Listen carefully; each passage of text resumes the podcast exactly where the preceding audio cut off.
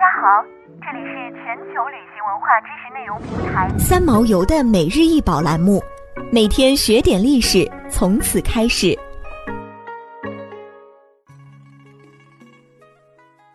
每天学点历史，从每日一宝开始。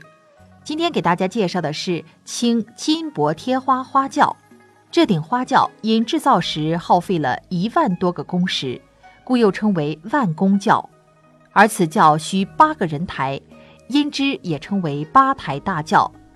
此轿纵一百五十厘米，横九十厘米，高二百七十五厘米，为木质雕花，朱漆铺底是以金箔贴花。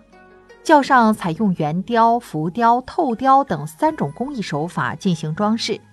轿上雕有数百个人物、花鸟虫兽、故事场景，配以彩绘镜片。宁波金银绣轿衣和各色小宫灯，利用榫卯技术制作，采用榫卯结构连结，没有一枚钉子，由几百片可拆卸的花板组成，没有轿门。迎亲时有专门的拆轿师傅跟随在迎亲的队伍里负责拆卸，使新娘子方便出入。是现存最豪华的朱金木雕花轿，犹如一座金碧辉煌的宫殿。浙江省博物馆十大镇馆之宝之一，这顶万工轿轿顶是西制的立体型盛开的莲花，轿上雕有二百五十个人物，花鸟虫兽，所以宁波人也称它为百子轿。这顶轿子的结构前后左右对称，雕有二十四只凤凰，三十八条龙，五十四只仙鹤，七十四只喜鹊，九十二只狮子和一百二十四处石榴白子等。还有一组组圆雕人物组成的戏曲场景，如《浣纱记》《天水关》《铁公园》《水浒传》《西厢记》《金钗记》《石玉镯》等。金箔贴花花轿轿身组成了天官赐福、麒麟送子、魁星点状、独占鳌头等吉祥主题。长轿杠二根，朱红漆圆角方杠，通体光素，有双孔，两端阳刻楷书。巨成号大红福轿，短轿杠二根，朱红漆，通体光素，圆角长方杠，横连杠一根，两端楔口，中央阳刻填金彩楷书“大红福”。